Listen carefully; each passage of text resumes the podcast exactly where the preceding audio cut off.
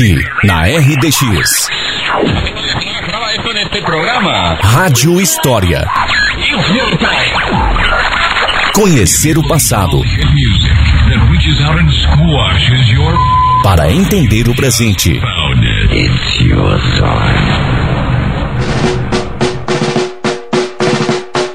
Programa dessa semana, a historiadora Jéssica Franco traz as histórias dos são mateuenses que lutaram na Segunda Guerra Mundial. Olá, ouvintes da Rádio Difusora. Se você já passou pela praça da rodoviária de São Mateus, já deve ter visto ali um monumento construído em 1986 pelo prefeito da época, Lorival Maia, em parceria com a CIS, o qual homenageia os ex-combatentes de São Mateus do Sul que lutaram na Segunda Guerra Mundial. Em exposição encontram-se três armas e um capacete, além de uma placa com o nome dos soldados da Terra do Mate. O monumento, além de honrar os heróis conterrâneos, lembra a participação do município na Segunda Guerra Mundial. E é essa história que eu vou contar hoje. Senta a puia que a cobra vai fumar. Mi sono alzato Oh bella ciao, bella ciao, bella ciao, ciao, ciao Stamattina Em 1 de setembro de 1939, com a invasão das tropas nazistas ao território polonês, iniciava-se a Segunda Guerra Mundial. Já no início da década de 40, formou-se o Bloco dos Países Aliados, que unia as forças militares e civis de britânicos, soviéticos e norte-americanos para combater o regime totalitário imperialista que compunha as tropas do eixo, formada pela Alemanha, Itália e Japão. Nesse cenário, o Brasil tinha dificuldade de conseguir combustível e suprimentos da Europa, pois ainda mantinha uma economia baseada no agronegócio e muito dependente de produtos industriais importados. Mesmo assim, governado por Getúlio Vargas desde 1930, o país assumiu uma postura neutra diante do conflito mundial. A situação mudaria em fevereiro de 1942, com o torpedeamento de navios brasileiros por submarinos alemães. Esse fato provocou reações populares e militares favoráveis ao rompimento de relações diplomáticas o Brasil estava oficialmente em guerra.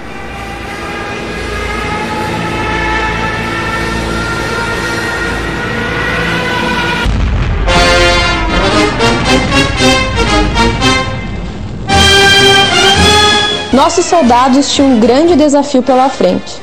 O exército brasileiro contava com armamentos ultrapassados e poucos oficiais experientes em guerra. O treinamento arcaico dificultava a formação de um fronte de guerra.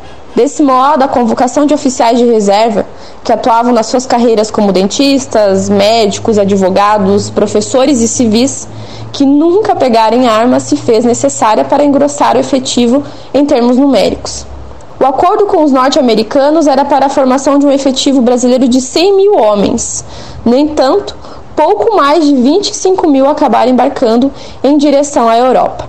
Isso traduz muito a dificuldade encontrada para a formação da Força Expedicionária Brasileira, a FEB, e da Força Aérea Brasileira, a FAB.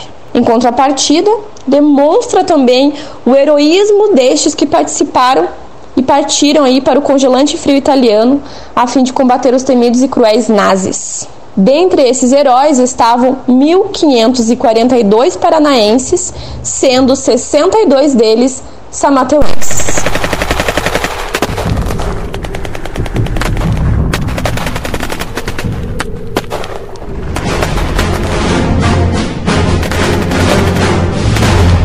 Paraná, na década de 30 e 40, era governado aí desde 1932 pelo interventor Manuel Ribas, natural de Ponta Grossa.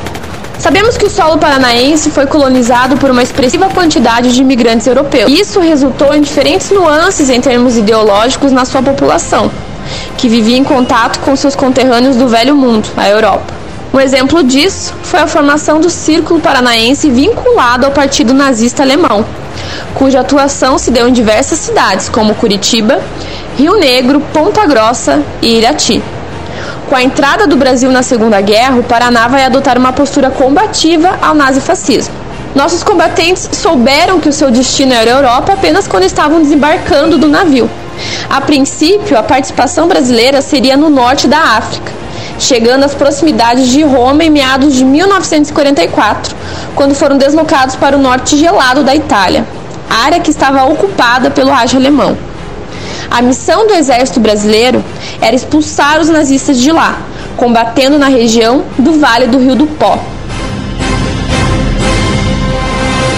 Em 1943, convocados pelo Exército Brasileiro para integrar a Força Expedicionária Brasileira, os soldados de São Mateus foram transportados de trem até a capital paranaense, Curitiba, e daqui seguiam viagem até a cidade do Rio de Janeiro, onde receberiam treinamento militar.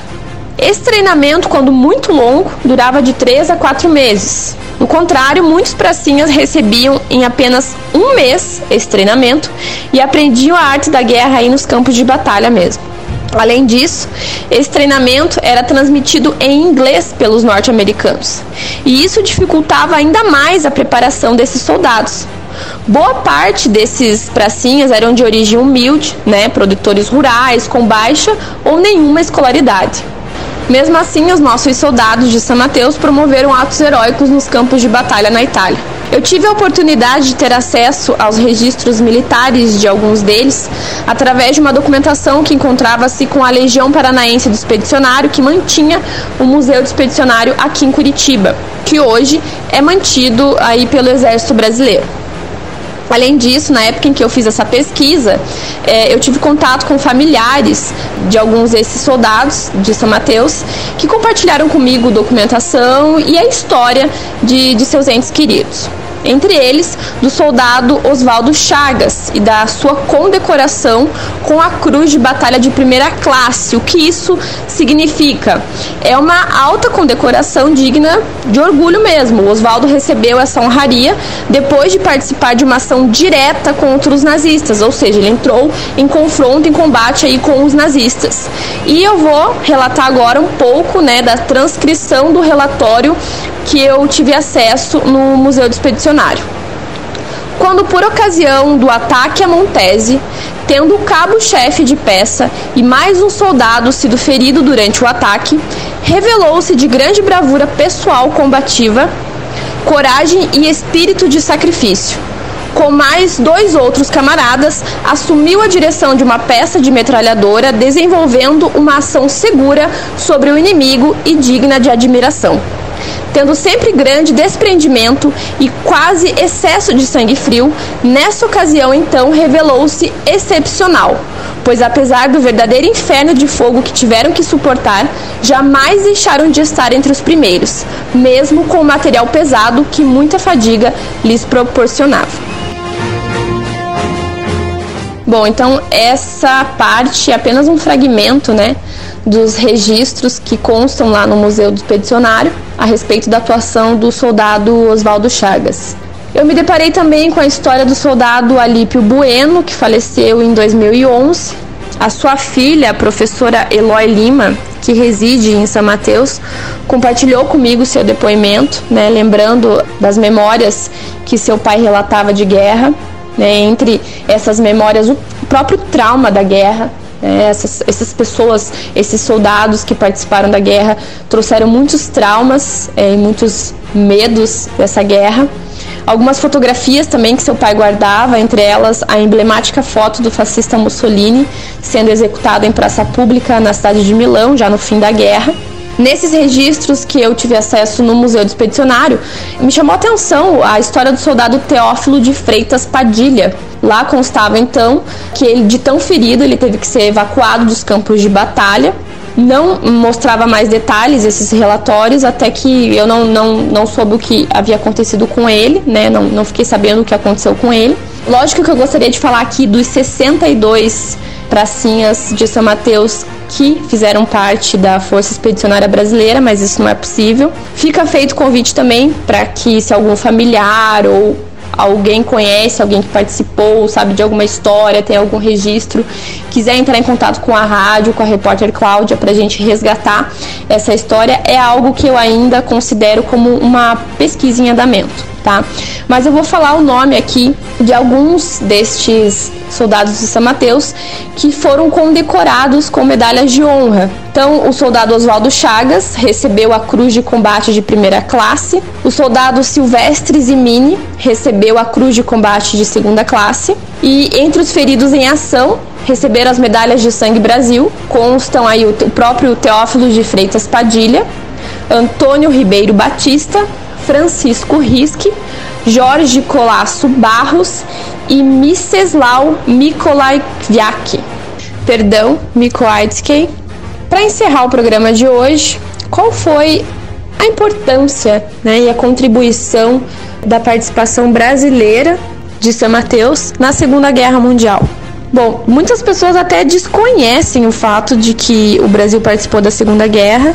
Por vezes essa participação também é pormenorizada, né? Historicamente aí há um, uma tentativa de resgate histórico para que isso seja valorizado, até porque nos é motivo de honra, né? Nós lutamos aí contra uma das ideologias mais sanguinárias que, que, a, que ocorreu na história, que matou milhares de pessoas, né, não só em campos de batalha, como em campos de concentração, perseguiu judeus, enfim.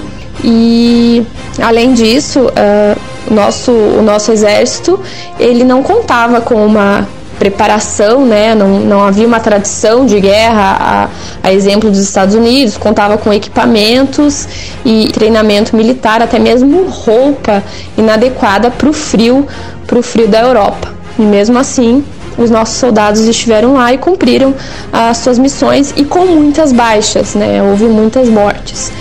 Então, a principal missão do, do exército brasileiro era barrar o avanço da, das tropas nazistas aí no território de Montese, na Itália, que inclusive era um território muito íngreme, né, muito montanhoso, muito alto, que dificultava ainda mais. Os nazistas haviam colocado minas e inclusive uma das, das tarefas dos soldados brasileiros era desarmar essas minas e muitos deles até perdiam suas vidas nessa tarefa para que inclusive, né, além do exército não se machucar, também civis não se machucassem. E aproveito dizer que nessa região, lá em, na, na Itália, né, em Montese, todos os anos são feitas honrarias e homenagens aos, aos pracinhas brasileiros né, que marcaram muito a história e uma, o imaginário daquela população local, e lá eles são considerados heróis, heróis nacionais. E fica aí o recado para a gente valorizar mais, muito mais a nossa história, né, a história do Brasil e a nossa luta contra o nazifascismo. E já me despedindo de vocês, no início desse programa eu falei duas frases, né? Senta pua que a cobra vai fumar.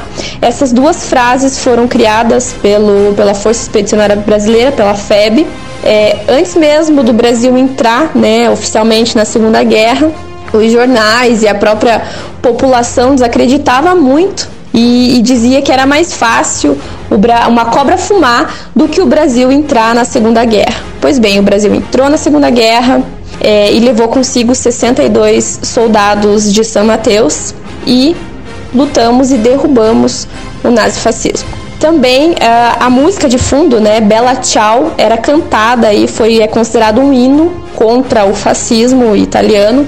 É, era cantado pela, pela resistência italiana, que foi força de civis que pegaram armas para lutar contra os fascistas, os nazifascistas. É isso, espero que vocês tenham gostado e até a próxima. Stamattina mi sono alzato, oh bella ciao, bella ciao, bella ciao, ciao, ciao. Stamattina mi sono.